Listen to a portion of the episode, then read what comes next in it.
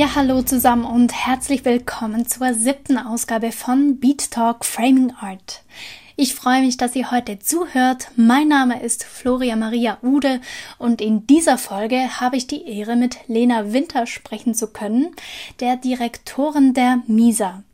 Die MISA ist eine Satellitenmesse zu Art Cologne, die erstmals mit der Van Kunsthalle kooperiert und in Wesseling bei Köln noch bis zum 21.11. zu besuchen ist.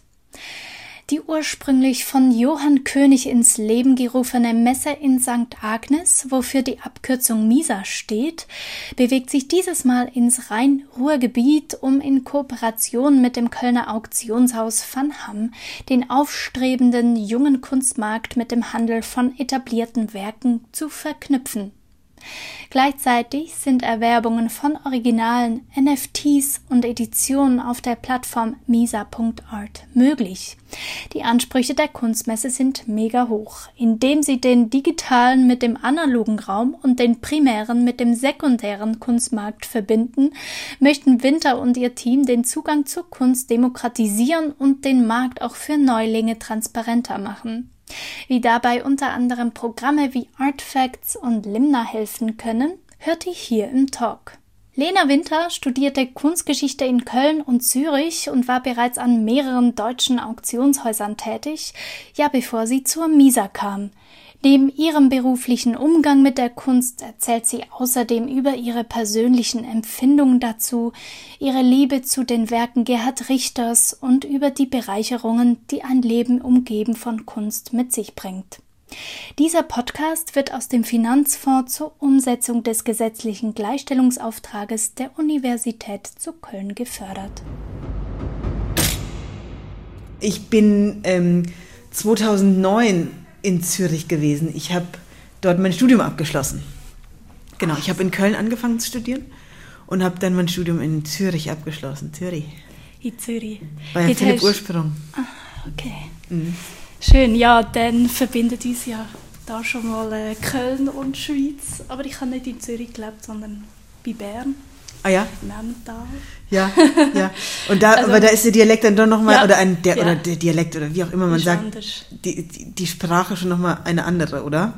Also ich habe einen Aargauer Dialekt, also bei mhm. Aarau, ich weiß nicht, ob du es kommst aus Aarau Na, ich so, kann es auch nicht auseinanderhalten. Also, Und ja, das ist nochmal ein anderer Dialekt wie Berndeutsch. Berndeutsch ist ja so ein bisschen langsam, mm, so ein bisschen, mm, ja, gemütlich. Mm. Und, ähm, aber den Akzent habe ich nie angenommen. Nie. und ich bin so ein bisschen Warum nicht? weltfremd gewesen. Es ist wie Schwäbisch und Bayerisch. Ist das, ja, so. ist das, ja. Es ist, es ist auch so krass. Hast du keine Lust? Nein. Okay. Nein, leider. Naja. Nein, aber... Ähm, aber du, bist, du lebst in Deutschland und ja. versuchst dich am Deutschen. Am Hochdeutschen. ja. Das war total verrückt, weil...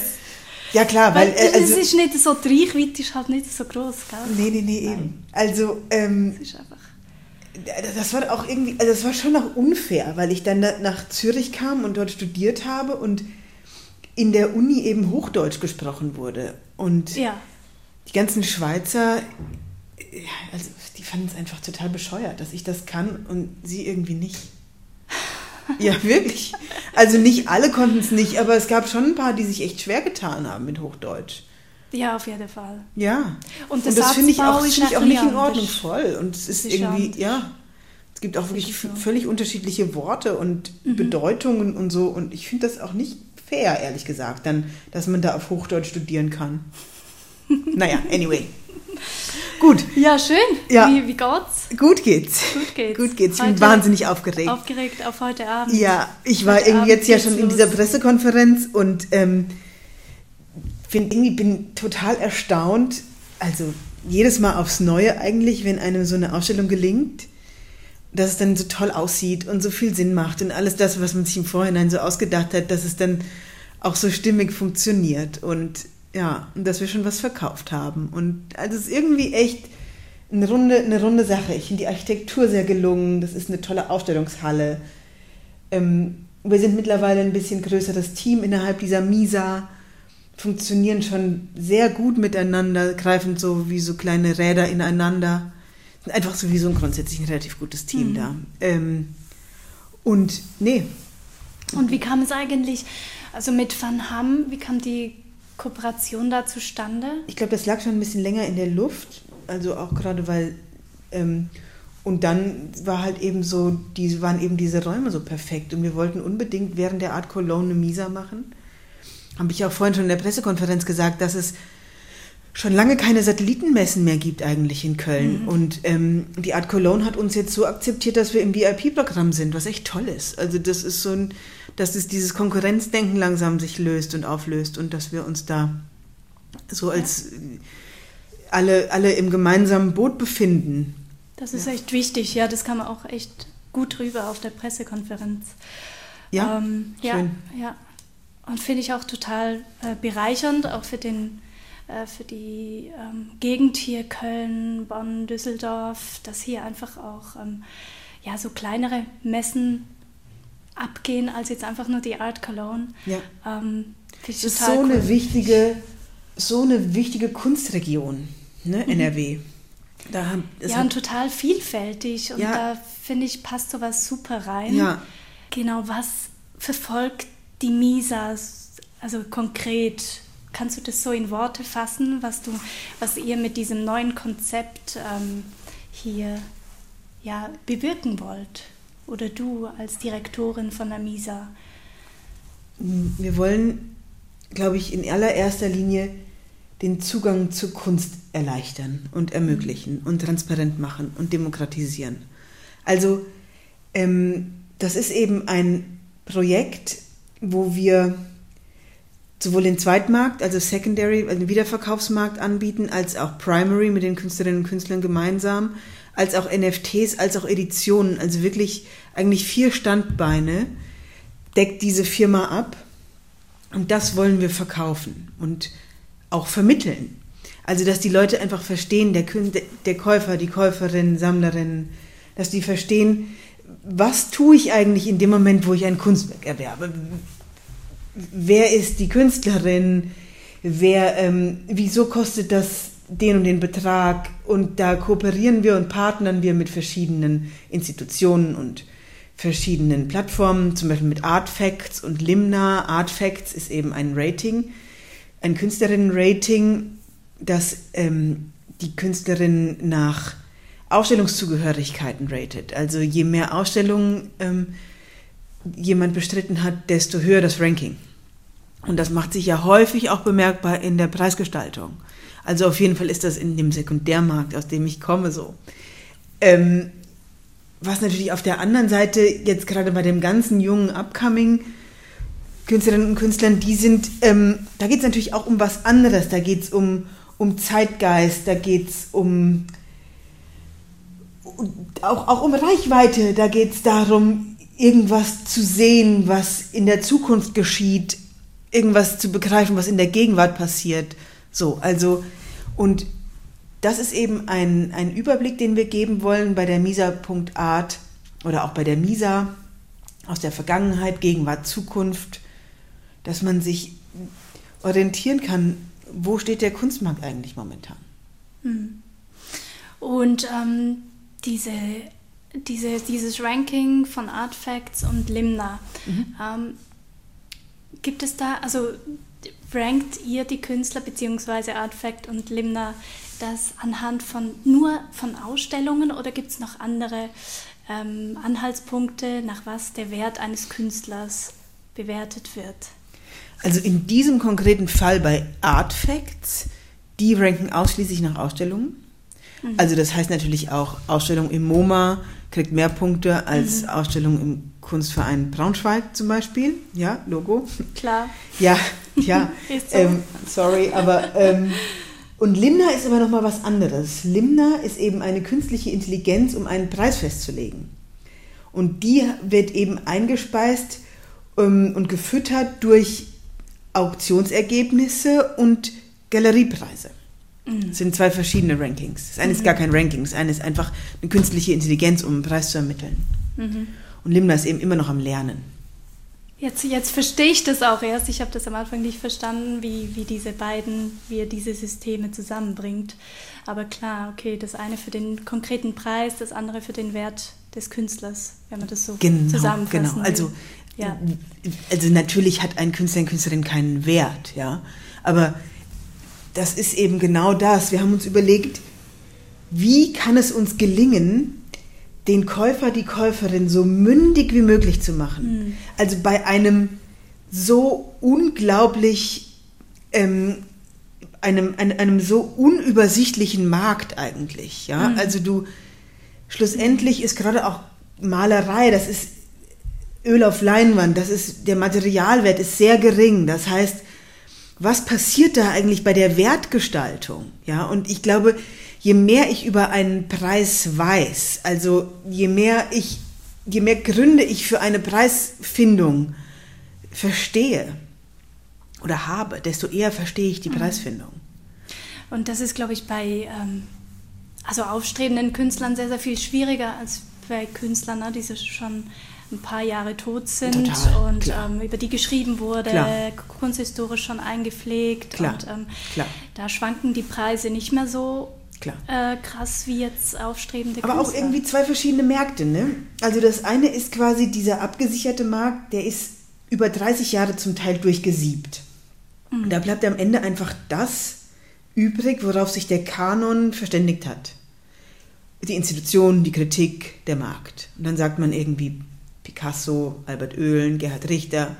Das sind sozusagen Künstler, Rosemarie Trockel, Künstler, Künstlerinnen, die haben Relevanz, die sind wichtig für den Kanon, die haben einen hohen Preis. Junge Künstlerinnen und Künstler, die haben natürlich noch keine Relevanz im Kanon, sind aber ähm, deshalb auch so gehypt, weil man da vielleicht der Erste, die Erste sein kann, die kauft. Ähm, etwas sieht, was die anderen vor dir noch nicht gesehen haben. Also ähm, Qualität entdeckt und sagen kann, die Künstlerin, der Künstler wird in 15 Jahren der absolut nächste Albert Oehlen. So, du, das ist natürlich ein anderes, eine andere Form des Spiels, eine andere Form des Einsatzes. Mhm. Ne? Ist auf jeden Fall sicher mehr Risiko dabei, wenn man sich auch an einen ja, upcoming aber auch ein bisschen mehr Fun. Mhm, ja. ja, weißt du? Ja, also das, so, ja. das kommt auch so ein bisschen rüber am, am, Programm, dass hier ein bisschen auch, auch, also dass Kunst auch Spaß machen darf. Und ähm, ich habe heute Morgen auch so ein ähm, kleinen Einblick von dir und äh, Johann gesehen äh, auf Insta, wo ihr einen Live-Talk gemacht ja. habt und so. Da sagtest du selber ähm, bei einer, das war eine ähm, türkische Künstlerin, mhm. ähm, die ein, ein Objekt dargestellt hat, ein, ein, eine kleiner Sack, sag ich Kleiner mal. Müllbeutel. Müllbeutel ja. aus, aus Ton. Und was stand da drauf? Yesterday's Feelings. Yesterday's Feelings fand ich mega. Süß, gell? Ja. und dazu hattest du gesagt, ja, also äh, hier haben wir eine Überschneidung von Kunst und Design. Also ich finde diese Öffnung toll, dass man nicht sagt, okay, ja, nein, also wir verschließen uns dem, Design mhm. wollen wir nicht. Und das ist etwas, was ich auch im, im Kunststudium miterlebt habe. Pass auf, dass du nicht Design machst. Ja, ja, und jetzt findet eine, also eine mhm. Öffnung dem gegenüber statt. Ja. Ähm, könnt ihr trotzdem eine Qualität als Misa ähm, handhaben oder, oder erhalten. Ähm, trotzdem, dass ihr jetzt in dieses Segment von Design geht oder eben ihr habt auch Künstler dabei, die normalerweise Musik machen, wie Crow zum mhm, Beispiel. Mhm, mhm, äh, sehr spannend und seine Kunstwerke finde ich mega. Da ja. hat er ein anderes Synonym cool aus, ne? wiederverwendet. Ja, Kalito. Mhm, Kalito. Ja, also du, also natürlich dieser Qualitäts, dieses Qualitätssiegel. Ähm, wer sagt eigentlich, was hohe Qualität ist und was geringe Qualität ist? Also natürlich ähm, über, also einerseits sind wir natürlich irgendwie Mitarbeiterinnen von MISA, Mitarbeiter, die schon auch viel gesehen haben, die sich alle auf ihr eigenes Auge verlassen können. Ich glaube, also irgendwas, was qualitativ wirklich unterirdisch ist, findet auf gar keinen Fall Platz. Also Qualität können wir natürlich garantieren. Ähm, Andererseits finde ich, ist das auch wieder so ein elitäres Momentum, wo man so sagt, Qualität kann man ja auch in einer, kann man auch irgendwie diesem, diesem elitären Sekundärmarkt zuordnen ne? und sagen, also da, was da durchgesiebt wurde und was am Ende übrig bleibt, das ist hohe künstlerische Qualität. Und hohe künstlerische Qualität von sehr, sehr jungen Künstlerinnen und Künstlern, die entscheidet sich ja auch erst in 15, 20 Jahren.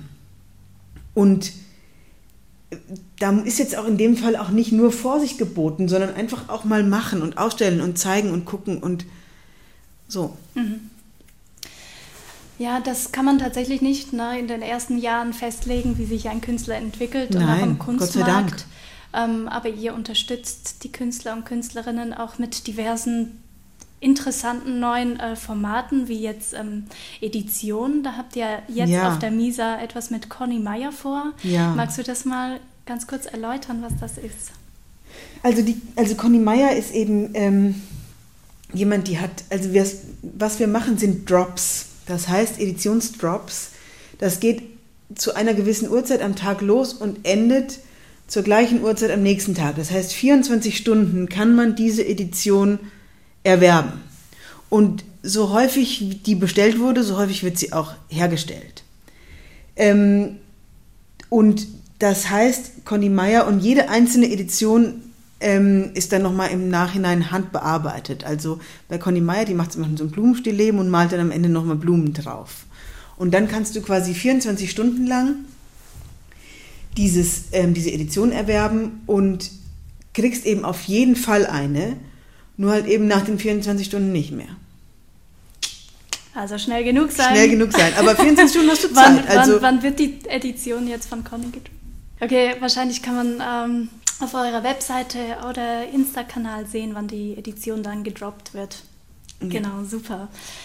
Ähm, und ist es auch so, dass der Preis günstiger ist, je mehr Editionen bestellt werden? Oder habt ihr da gesagt, nee, wir lassen es bei einem Preis und der bleibt gleich für eine Edition? Nee, also das ähm, es ist sozusagen je nach, je nach Edition kostet dann die Edition was anderes, aber in dem Moment, wo ähm, einmal entschieden ist, wie viel die Edition kostet, kostet sie immer das gleiche. 24 Stunden lang. Okay. Mhm. Deal. Deal. ähm, ja, jetzt habe ich noch eine ganz persönliche Frage, da kannst du offen antworten, musst aber auch nicht. Ähm, was sammelst du denn? Lena? Oh Gott, ich würde, ich würde gar nicht sagen, dass ich sammle. Ich sammle nicht. Okay. Ähm, aber ich kaufe mir ab und zu ein Kunstwerk. Mhm. Und dann, ähm, weil es schon einen Unterschied macht, ob man mit Kunst lebt oder ob man nicht mit Kunst lebt. Also und ich kaufe zum Teil Editionen, ich kaufe aber auch immer so ganz kleine Originale oder sowas. Mhm. Ähm, aber ich würde nicht sagen, dass ich irgendwie Kunst sammle. Aber ich finde schon entscheidend, ähm, mit echter Kunst zu leben. Mein ähm, Vater ist Maler und bei uns zu Hause hängen eben auch wahnsinnig viele Gemälde von ihm, aber eben auch sonst viel Kunst. Also ich bin einfach immer mit Kunst aufgewachsen. Insofern ist das, ist das so das vertrauteste Medium, das es mhm. gibt für mich die Malerei. Und in, in Stückzahl, wie, wie viele Kunstwerke hast du? Ähm, Ganz banal gesagt. 10, 15? 15. Sowas. Mini. Ja, ich denke, also ich selber, ich liebe Kunst anzusehen und ich kann nicht genug kriegen. Und auch wie du äh, habe ich einen Vater, der malt und ich ja? bin immer so aufgewachsen ja, in, in, diesem, ja, in, den, in, dieser Bilderwelt. Also mhm. entweder mit Malen oder eben auch in den Museen. Mhm. Ähm, und für mich ist das so eine normale Sache. Ich muss ganz ehrlich gestehen, ich hatte mehr Ahnung von Van Gogh und Kunst als von Mickey Mouse. Ah ja, geil, ja, und toll. das war so, irgendwann habe ich das realisiert und ich dachte so, hä, ja irgendwas ist quer. Also, Was hast du dann studiert? Freie Kunst? Freie Kunst, also Malerei und Fotografie studiert an der Alanus Hochschule. Ähm, und ich hatte bei Andreas Oros studiert und Michael Reisch. Aber das war nochmal also eine, eine ganz andere äh, Geschichte. Ich bin froh, dass ich das gemacht habe, aber ja. ehrlich gesagt, ähm, genau, habe ich mich jetzt eher so auf die Kunstgeschichte in den letzten Jahren konzentriert und ähm, habe eben wie du hier in Köln studiert oder ich bin noch dabei, du hast abgeschlossen. Mhm. Äh, was verbindet dich mit der Zeit, mit der Studienzeit in Köln? Also ganz am Anfang hast du ja gesagt, du warst gar nicht so lange hier. Doch, doch, ich war lange Warst hier. Warst du länger doch, ich hier? War lange hier. Mhm. Ich bin irgendwie kurz nach dem Abitur, also 2000 2003, 2002, 2003 bin ich, glaube ich, nach Köln gezogen. Ähm, habe dann hier relativ schnell dann eben auch angefangen, Kunstgeschichte zu studieren bei Antje von Grevenitz, mit der ich immer noch Kontakt habe. Ähm, das war eben damals so eine Grande Dame der Kunstgeschichte, die war wirklich fantastisch. Also es war meine Professorin, Ähm, dann habe ich hier unglaublich tolle Leute kennengelernt, irgendwie auch erstmalig, glaube ich, Menschen, die sich, auch eine Freundin, mit der ich aufgewachsen, die, die auch mit Kunst aufgewachsen ist. Und ähm, das war irgendwie schon eine fantastische Zeit, auch mit ihr so, so Kunst zu schauen. Und wir haben gemeinsam uns so ähm, Ausstellungen angeeignet und sie zumindest ist, Fotograf, ist Fotografentochter und ich Malertochter und wir haben dann, hatten dann beide so einen völlig verschiedenen Blick auf die jeweiligen ähm, Disziplinen und haben uns da gegenseitig extrem gut getan und extrem auch bereichert. Und dann Köln, ich hier einfach eine gute Studienzeit auch.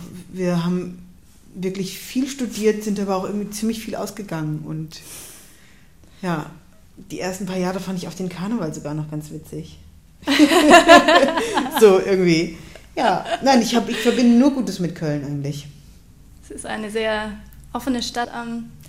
Ich habe heute oder gestern ist mir das gerade entgegengekommen, dass Anke Engelke über diese Stadt gesagt hat, ja hier, sie ist so un unästhetisch oder, oder will nichts, also es ist egal, wie du rumläufst, es ist einfach, ähm, man kann hier sein, wie man, wie man ist. Ähm, und ist das denn so? Ich, ich finde schon ein bisschen, aber, aber vielleicht ist das einfach. Das finde ich irgendwie nicht, oder? Das ist schon eine sehr ehrgeizige Stadt, nee?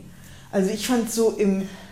Wir haben dann als Studierende dann auch da bei den, bei den jungen Kunstfreunden mitge, mitgewirkt und so. Ich fand das mhm. schon sehr ehrgeizig. Auch überhaupt die Kunstfreunde. Das Museum Ludwig ist doch ein wahnsinnig prachtvolles, wichtiges mhm. deutsches Museum. Mhm. Also, zum, also ich finde, der Kunstszene ist Köln ähm, ja schon sehr entschieden und entschieden, aber nicht so eitel oder so.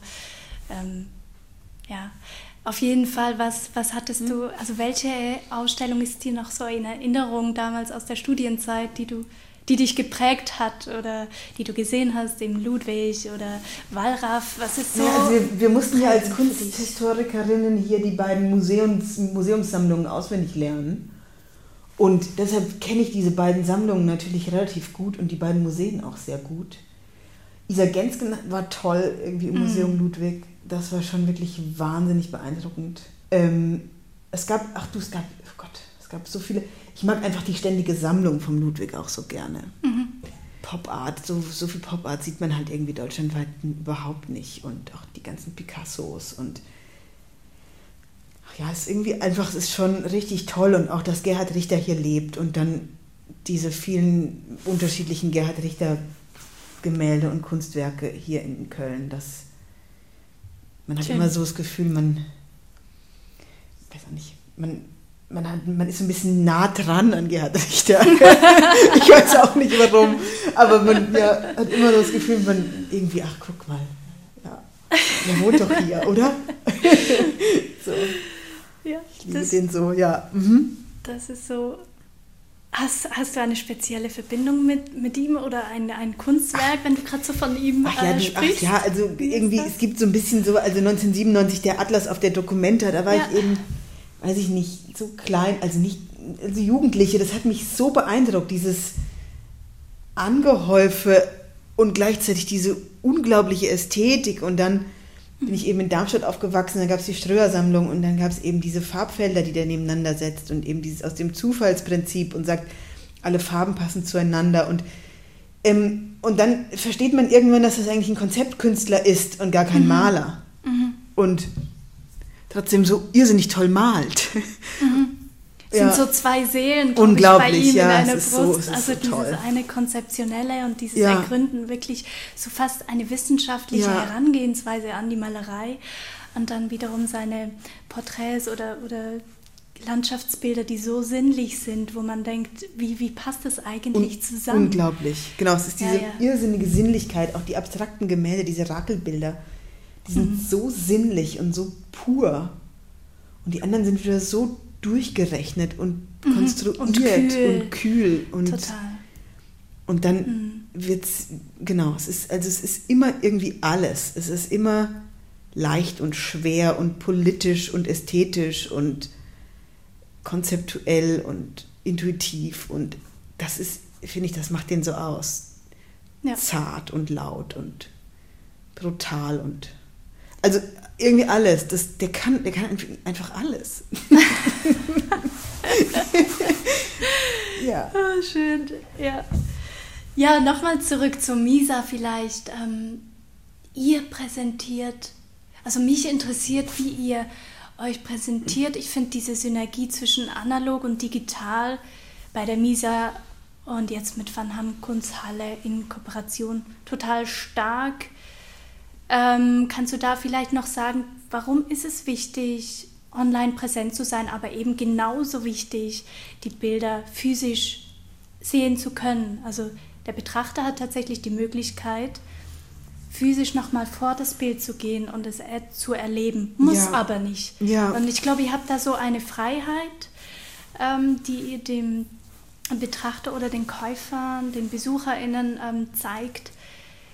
Wie, wie entwickelt ihr das? Wie habt ihr das entwickelt? Oder wie wichtig ist das für die MISA?